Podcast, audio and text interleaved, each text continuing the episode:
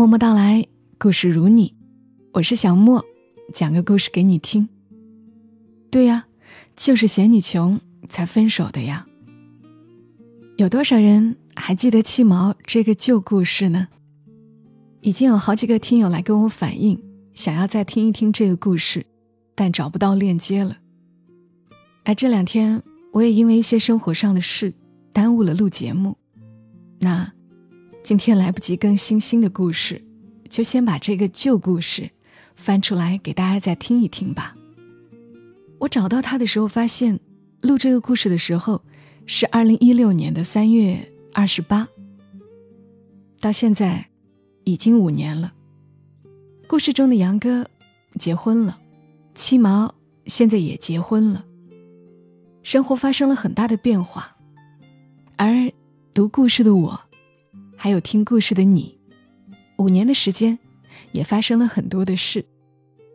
也欢迎在节目评论区来聊一聊你这五年的变化。当然，接下来的声音对比现在，你可能也能够听出很大的变化。时间在我的声音上也留下了痕迹。那接下来，让五年前我的声音陪你入眠。对呀，我就是嫌你穷，才和你分手的。饿。发完这条状态三小时后，我就成了杨哥的女友。他把饥肠辘辘的我叫出宿舍楼，问我想吃什么。糊汤粉，我脱口而出，眼巴巴的望着他。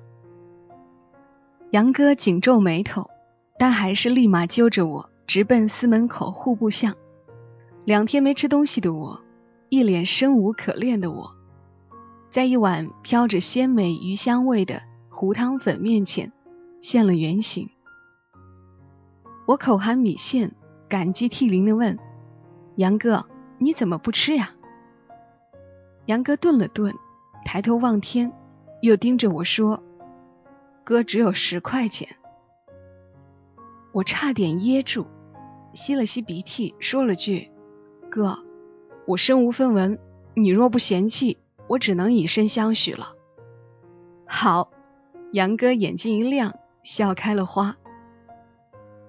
热气腾腾中，我红了眼眶。杨哥那张好看的脸渐渐模糊起来。杂乱的店铺，我们用筷子夹起饱蘸鱼汤的热油条，趁热送进嘴里。那种鲜香和酥软的口感，很多年都忘不掉。二零一零年四月，我们大三，读大学的第三个年头。那段日子我真的太他妈穷了，吃了上顿没下顿。说来心酸又励志，读大学起我就没花过家里一分钱，一贫如洗，三餐不济。家徒四壁，大概这些词语都是为我量身创造的。北方小镇的老家，我妈常年体弱多病，吃了几十年的药。我硬是给自己申请了四年助学贷款，周末也不闲着，风风火火到处找兼职、发传单、摆地摊、做家教、当服务员，比我们校长还忙。杨哥。我们这所不知名学校的不知名学霸，低调寡言，在我弄丢八百元生活费的第三天，用他那个月仅剩的十块钱解救了我。我一直觉得，这世上最好听的三个字，绝对不是“我爱你”，而是“有我在”。别饿着，多吃点儿。好的爱情从来不用说，用做的。跟杨哥相识于自习室，一有空我就去自习。要不是那天他向我借英语课本，两年下来我都不知道后面坐着他。我们自然而然走到了一起，没有什么风花雪月的浪漫。杨哥大四时已经开始在外面接项目，从来不用为生活费和明天担忧，而我。一个文弱的穷酸文科女，找工作屡屡碰壁，在拥挤的招聘会现场挤得找不到方向。杨哥，我太穷了，什么都没有。我也是。你怕吗？现在有你了，一切都会有的。二零一一年六月，拍完毕业照的第二天，我就跟杨哥坐着十二个小时的火车硬座，风尘仆仆从武汉奔向魔都。杨哥不顾父母反对，毕业来上海。打算跟着学长一起创业，正好我也有个面试。上海每天都有人来，也有人走。从上海火车站出来，杨哥提着一大包行李走在我前面，周围霓虹闪烁。夜上海迎来了一千万外地人中最普通的两个。小七，你快点呐！杨哥转身，眼带笑意向我招手。好，我来了。我提着行李箱，加快了脚步。车水马龙的喧闹，敌不过此刻的有你真好。我跟杨哥辗转在长宁租了个隔断间，距离地铁口两公里。租房合同付一押一，只好一次性忍痛交了两千块。交完房租，我们全身上下只剩二百一十五块钱。坐在不足五平米的房间，我跟杨哥长时间的沉默。过道窄仄，灯光昏暗，房间密不透风。一张不足一米宽的床，一个柜子和一张小桌子，就把房间塞满了。妈呀，原来真的毕业了呀！第一次有这种可怕的感觉。隔断间这里聚集全国各地的外地人。有我们这样刚毕业的情侣，有卖麻辣烫的一对年轻夫妻，有一对总是把音响开到很大的基佬，还有一些愁云满面的单身男女。大家各忙各的，从不交流。每天我要跟十多个人抢马桶、洗衣机、水浴淋头，排队刷牙、洗澡、洗衣服，马桶一堵。恶臭熏天，糟糕的隔音最让我崩溃。隔壁连咳嗽一下、翻个身，我都能听得一清二楚。那些日子，我每晚在杨哥的轻鼾声中，听着隔壁情侣的嬉笑怒骂，失眠到深夜。对着黑暗的墙，漫谈着微不足道的理想。早上，杨哥起床拉肚子，蹲在里面二十多分钟。隔壁一个男生敲着门怒骂：“便秘还是死了？能快点吗？”一向处变不惊的杨哥那天脸色阴沉：“没事儿啦，有的住总比没的好。”我对着杨哥嘿嘿笑：“委屈你了，等赚钱了，咱们搬个大房子。”我说：“跟你在一起，什么都好。”我的面试很顺利，就是薪水太低，试用期每月两千五，转正后三千二，偶尔会有奖金。刚毕业，慢慢来，先到大平台学点东西，工资是其次。我给自己脑补了几天鸡汤，就正式入了职。杨哥进入学长的公司参与项目，工资是我的两倍，每天朝九晚五，回到家已是深夜。我也是。我们当时最大的难题是如何把这两百块钱撑到发工资那天。十几块钱的外卖肯定是吃不起了。还好天无绝人之路，隔壁男生扔给我们一个小电饭锅，拍拍屁股回老家了。我一激动，让杨哥赶紧到超市扛一小口袋米回来。米香味每天飘满整个房间。我们中午吃着米饭，就着榨菜，躲在格子间勉强度日。晚上就喝燕麦片。杨哥喝不习惯，我给他买了一袋糖，他也吃得津津有味。但还是很饿，很饿，很饿啊！我昏昏沉沉中被杨哥推醒，面包、酸奶，我操，你偷来的！杨哥扑哧一笑：“公司发的，哪个公司发这个？不信。”我满是怀疑。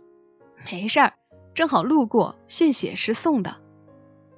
我心咯噔一下，眼泪哗啦哗啦往下掉，边吃边哭。杨哥，我他妈这是喝你的血呀！放心，哥肾还在。杨哥像个孩子一样笑我，我哈哈哈哭得更厉害了。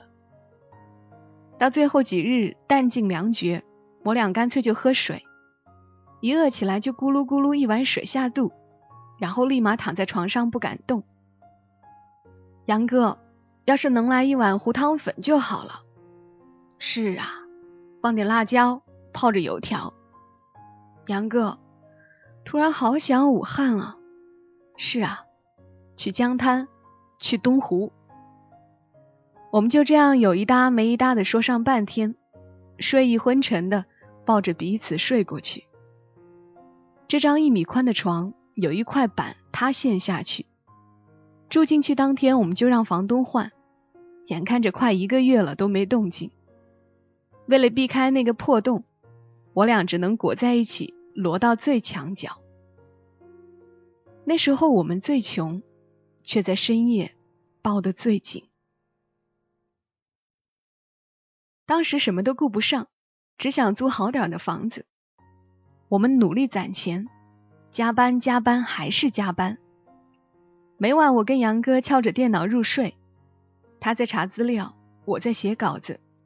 别人房间啪啪啪，我们键盘啪啪啪。半年后。我们搬到了徐汇两居室老公房，跟一对情侣合租。我跟杨哥兴奋地跑去买各种东西。第一次，终于在房间里添置了落地镜、书架、衣帽架、地毯，贴了墙纸，挂起了照片墙。在阳台上摆上花草盆栽，开始认真做饭烧菜。我们尽量不吃荤菜。一个月能省下不少钱。为了省地铁费，买了辆二手自行车，每天来回骑行十几公里。二零一二年，我们过得清贫又自在，周末偶尔出去吃顿好的，看场电影，或者去图书馆看看书，消磨一个下午。杨哥每次发工资的那天，都要请我吃一顿火锅。他又恢复了往日轻松的神气。杨哥，你为什么对我这么好？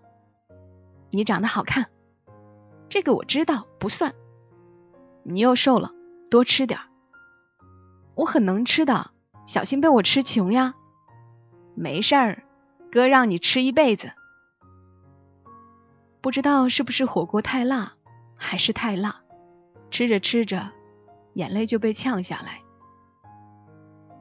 没有谁的人生是一帆风顺的，爱情也是。上海房价涨一涨，我们心脏抖三抖。意料之中，房东给我们涨房租了，一个月加了八百块。我们一合计，不划算。三十岁前要省钱攒首付，搬家吧。在上海找房是场很艰难的争夺战。一个小时前发布的信息，两个小时后房子就能被抢掉。搬家那天，耳机里正好放宋胖子《斑马》里的那一句：“我要卖掉我的房子，浪迹天涯。”把我的心听得一颤一颤的。怎么，有房子就好好待着，浪什么浪哟？真是。二零一三年，股市市场一段时间连续涨停，我们身边同事都在炒股。杨哥也开始琢磨投点钱进去，他把这两年攒下的几万块钱全部放进去。我对股票不懂，劝他还是见好就收。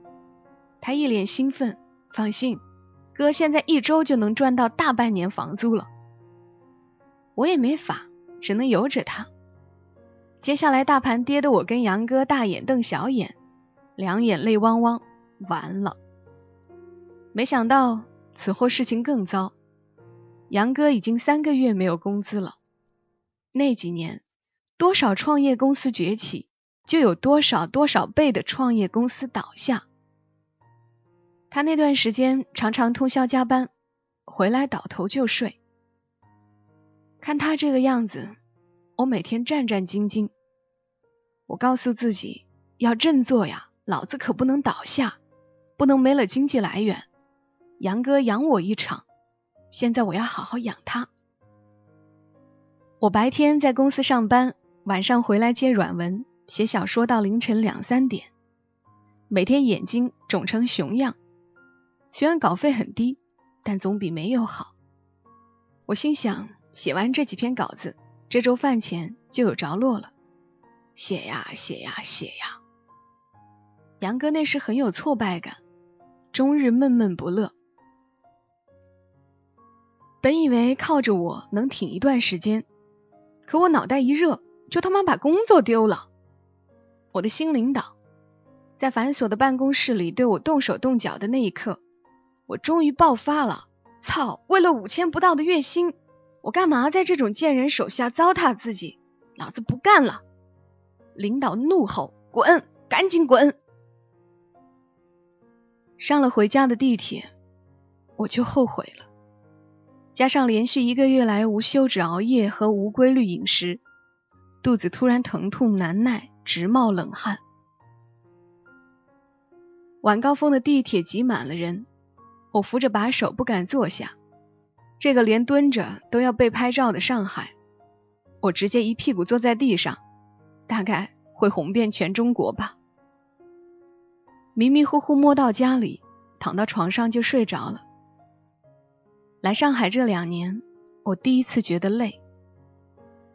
等我醒来，被杨哥的臂膀包围着，他拥着我，昏暗的灯光照在他憔悴的脸上，空气让人心安温暖。杨哥，我们来上海是为什么？生活。你累吗？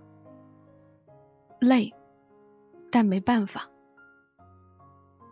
一个月后，我们各自找到工作。杨哥在杨浦，我在闵行，相距三十公里的我们只得分开住。灯火辉煌的地铁口，杨哥在前面拎着行李箱，跟初来上海在火车站时不同，他的身子消瘦了很多，背影更加落寂。我提着行李袋的手在发抖，太沉了，太沉了。满是名车豪宅的灯红酒绿里，我们拎着大袋子，失魂落魄，像个逃荒而来的流民，跟这个城市格格不入。本来我们也没有融入进去，我突然心慌起来，没有安全感。人的心理防线可以在一瞬间就能崩溃瓦解。上海很大，我们很小。我们走得很慢，这次杨哥没有让我快一点。两年了，我们还是我们，也不再是我们。工作日我们各忙各的，周末就待在一起。有时周末加班，我们半个月甚至一个月见上一次。我开始习惯一个人的生活，学生时代独来独往的日子又回来了。没日没夜加班的我。终于在新公司得到赏识，开始升职加薪。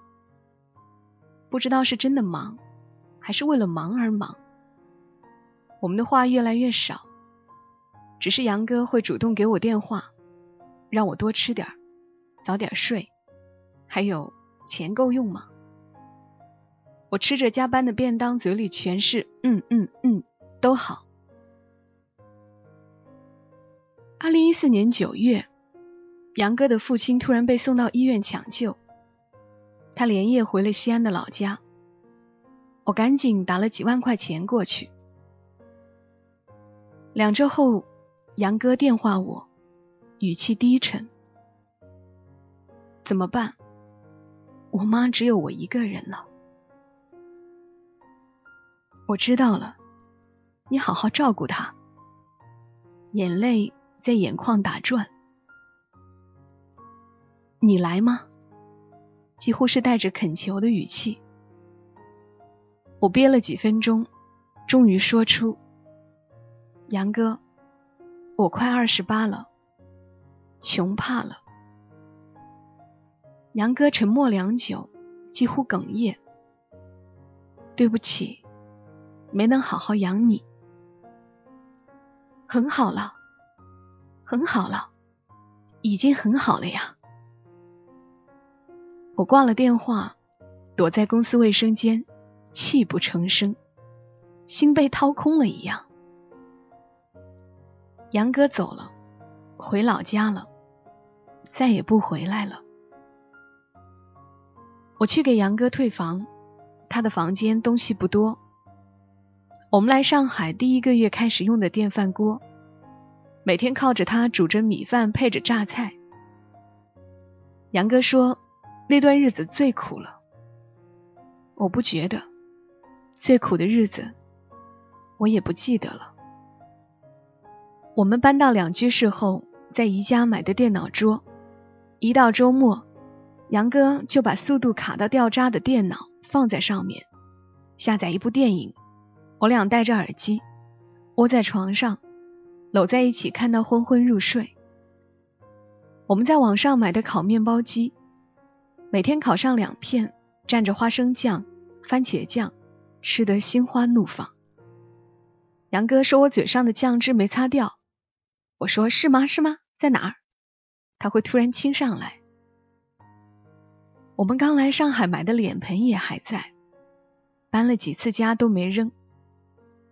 记得那会儿我忙得五天没洗头，第二天要见客户，我们当时穷得连二十块钱的洗发水都不敢买了。我看到了一袋洗衣粉，二话没说就往头上撒，一头扎进脸盆里。杨哥那晚在门外坐了一宿。我们用过的东西都还在，只是我们早已不在了。回到西安的杨哥，生活慢慢安定下来，我的工作步入正轨，一个人也租得起稍微好点的房子。但我明白，我也会离开上海，可能明天，可能五年、十年后。奋斗几十年还不知道能不能买得起一个厕所，随便吧，不想了。二零一六年初，杨哥的室友老张跟我说，杨哥要结婚了。我听到这个消息，不知道说什么好，关掉手机，挤进了人来人往的地铁，脑袋里想的全是昨晚还没通过的策划案。上海这个城市。